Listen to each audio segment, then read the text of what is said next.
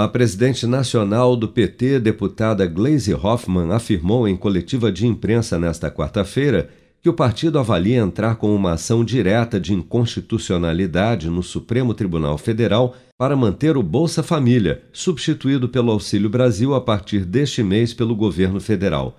Segundo Gleisi Hoffmann, com o fim do auxílio emergencial, cerca de 25 milhões de pessoas não beneficiadas pelo novo programa não terão nenhuma renda a partir de novembro.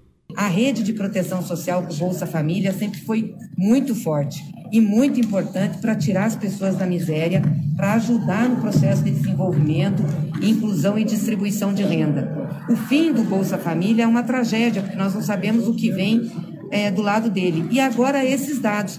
Ou seja, em novembro, nós vamos ter 25 milhões de pessoas que não vão ter nenhuma renda que estavam na renda emergencial não vão ter renda. Essas pessoas não vão comer? Essas pessoas não vão sobreviver? O que, que elas vão fazer?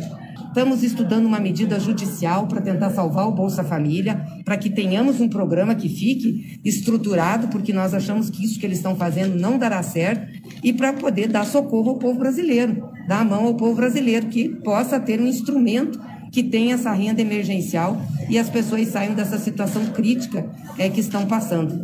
O Auxílio Brasil começou a ser pago nesta quarta-feira, dia 17, cercado de dúvidas quanto ao número total de beneficiados e as fontes de recursos para o novo programa, que em novembro pagará um valor médio mensal de R$ 217,18 para cerca de 14 milhões de famílias inscritas no Bolsa Família, representando um reajuste de 17,8% em relação ao que era pago anteriormente.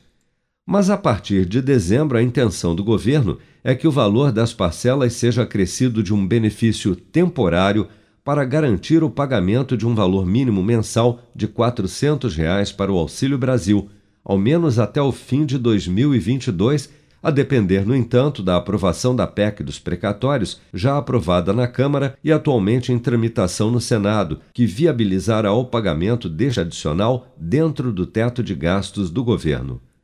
Com produção de Bárbara Couto, de Brasília, Flávio Carpes.